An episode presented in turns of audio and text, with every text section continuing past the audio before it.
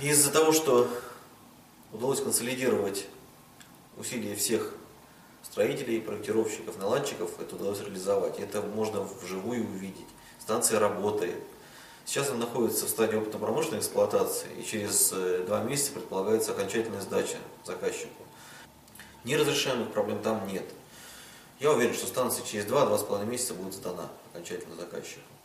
Одновременно с этим заказчик постоянно поднимает э, вопрос, ну пока, может быть, на уровне разговоров, о строительстве второго блока. И сейчас идут бурные очень дебаты на тему того, будет ли достраиваться второй блок, существующий, который стоит брошенным, либо это будет новое строительство. Вопрос пока открыт, разговоры идут.